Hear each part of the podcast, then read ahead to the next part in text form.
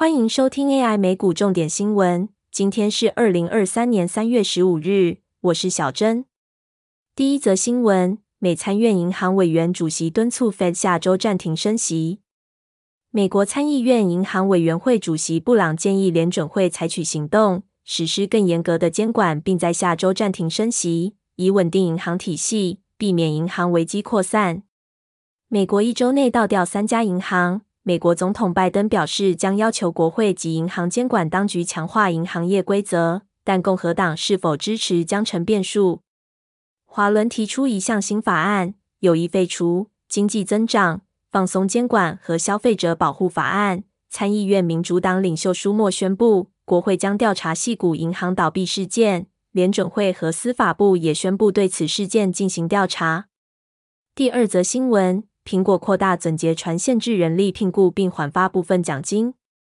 苹果公司正在扩大总结，延后发放一些部门的奖金，限制更多人力聘雇，以精简营运，而不是大举裁员。该公司将降低一部分办公室员工的奖金发放频率，限制人力雇佣的领域增加，且更多职务欲缺不补。大部分部门的奖金发放频率都已经是一年一次。最高阶职员的奖金通常每季发放一次。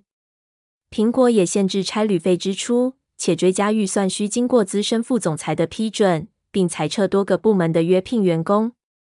执行长库克表示，苹果仍将持续为创新投资，但对资金运用还是会格外谨慎。第三则新闻：TikTok 考虑自字节跳动剥离。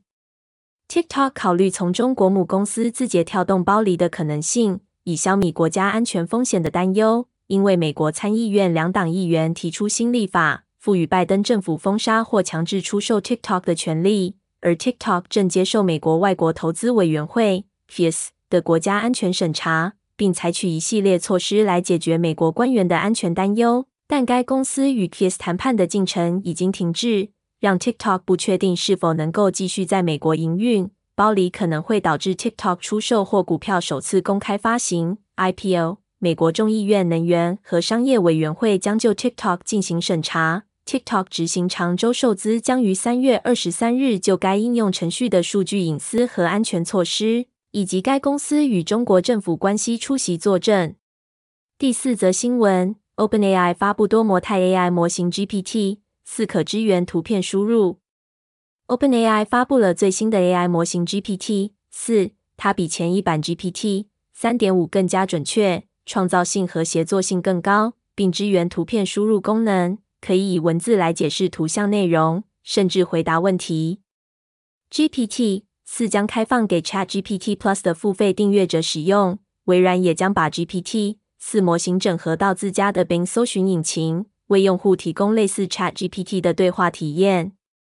摩根士丹利正在使用 GPT 四来整理数据。电子支付商 Stripe 也在测试是否可利用 GPT 四来杜绝诈骗。其他客户还包含线上语言学习 App Duolingo、线上学习平台 Khan Academy 以及冰岛政府，以及为视障和弱势族群提供协助的 Be My Eyes App。GPT。四大部分是根据二零二一年九月以前的资料进行训练，因此无法对较新的事件做出回应。